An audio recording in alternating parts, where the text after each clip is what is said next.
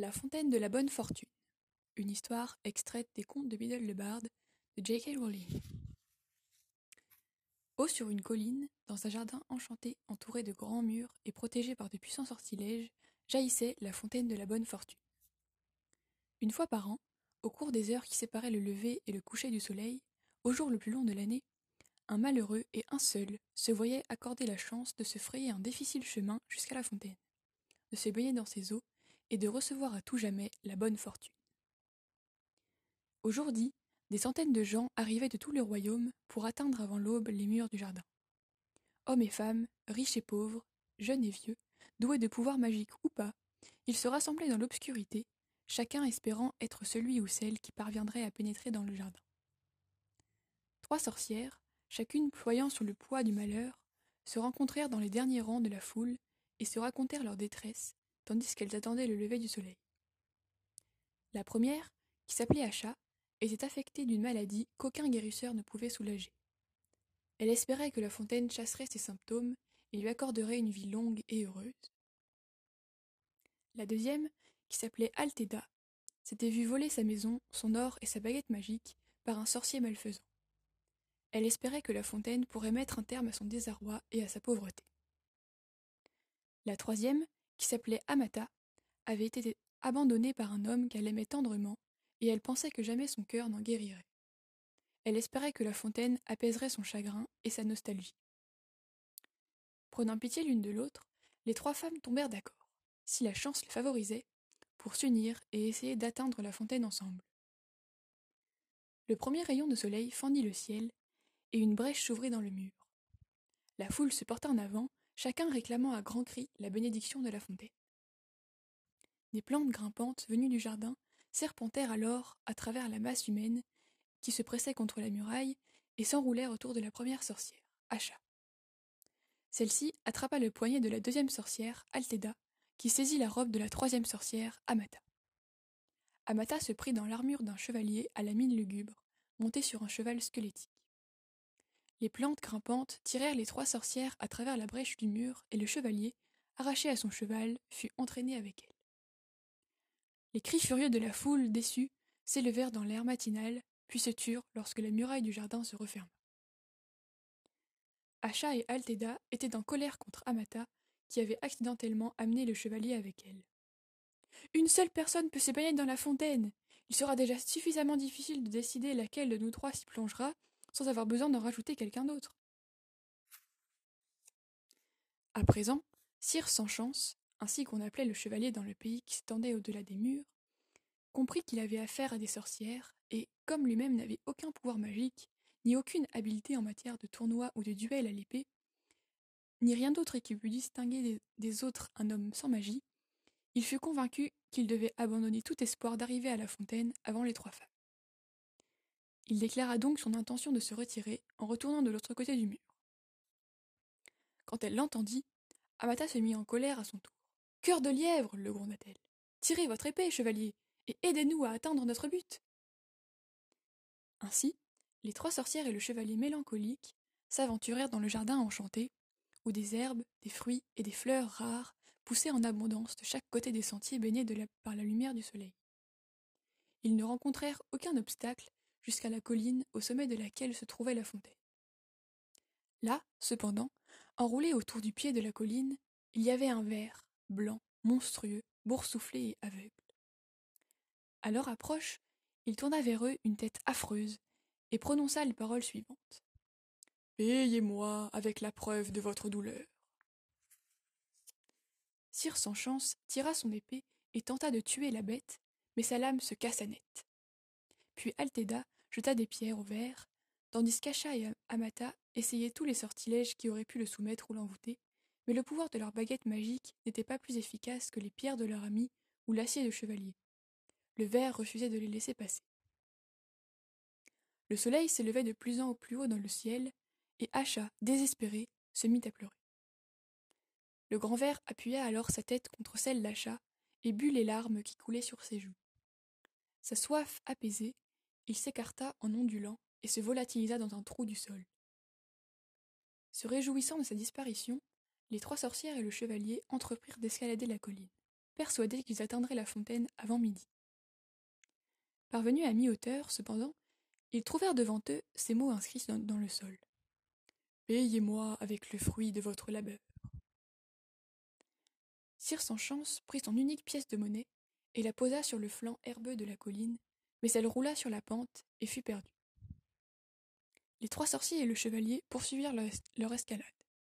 Pourtant, ils eurent beau marcher pendant des heures, ils n'avaient pas avancé d'un pas. Le sommet ne s'était pas rapproché, et l'inscription était toujours gravée dans la terre, devant eux. Ils étaient tous découragés, tandis que le soleil s'élevait au-dessus de leur tête et commençait à reprendre à descendre vers l'horizon lointain.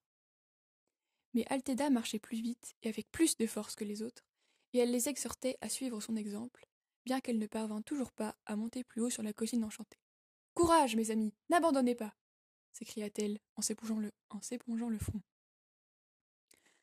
Alors que des gouttes de sueur luisantes tombaient sur le sol, l'inscription qui leur barrait le chemin s'effaça, et ils s'aperçurent qu'ils pouvaient à présent recommencer à monter. Enchantés de la disparition de ce deuxième obstacle, ils se hâtèrent en direction du sommet, avançant le plus vite possible, jusqu'à ce qu'ils s'aperçoivent enfin la fontaine, qui étincelait comme du cristal dans un berceau d'arbres et de fleurs.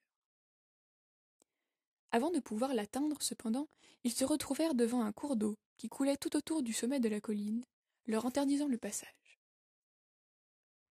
Dans les profondeurs de l'eau claire, une pierre lisse portait ces mots.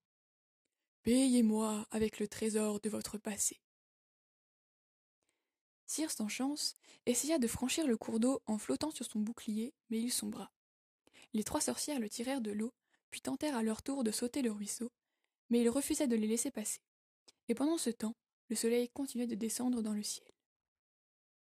Ils s'interrogèrent alors sur la signification du message inscrit dans la pierre, et ce fut Amata qui le comprit la première. Prenant sa baguette, elle arracha de sa tête tous les souvenirs des moments heureux qu'elle avait passés avec son amoureux disparu, et les laissa tomber dans l'eau vive du courant. Le ruisseau les emporta, et des pierres émergèrent, grâce auxquelles les trois sorcières et le chevalier purent enfin passer et gagner le sommet de la colline. La fontaine scintillait devant eux, nichée parmi des herbes et des fleurs plus rares et plus belles que toutes celles qu'ils avaient vues jusqu'à maintenant. Une couleur de rubis embrasait le ciel, et il était temps de choisir qui d'entre eux allait se baigner dans la fontaine. Mais avant qu'ils aient pu se décider, la frêle Hacha tomba sur le sol. Épuisée par tant d'efforts pour parvenir au sommet, elle était proche de la mort. Ses trois amis auraient pu la porter jusqu'à la fontaine, mais Acha éprouvait une douleur mortelle, et elle les supplia de ne pas la toucher. Altheda se hâta de cueillir toutes ces herbes dont les vertus lui semblaient prometteuses, les mélangea dans la gourde d'eau de cire sans chance, et versa la potion ainsi obtenue dans la bouche d'Acha. Aussitôt, Acha put se relever. Mieux encore, tous les symptômes de sa redoutable maladie avaient disparu. Je suis guérie s'écria-t-elle. Je n'ai pas besoin de la fontaine. Que ce soit Altheda qui s'y baigne. Mais Altheda était occupée à recueillir d'autres herbes dans son tablier.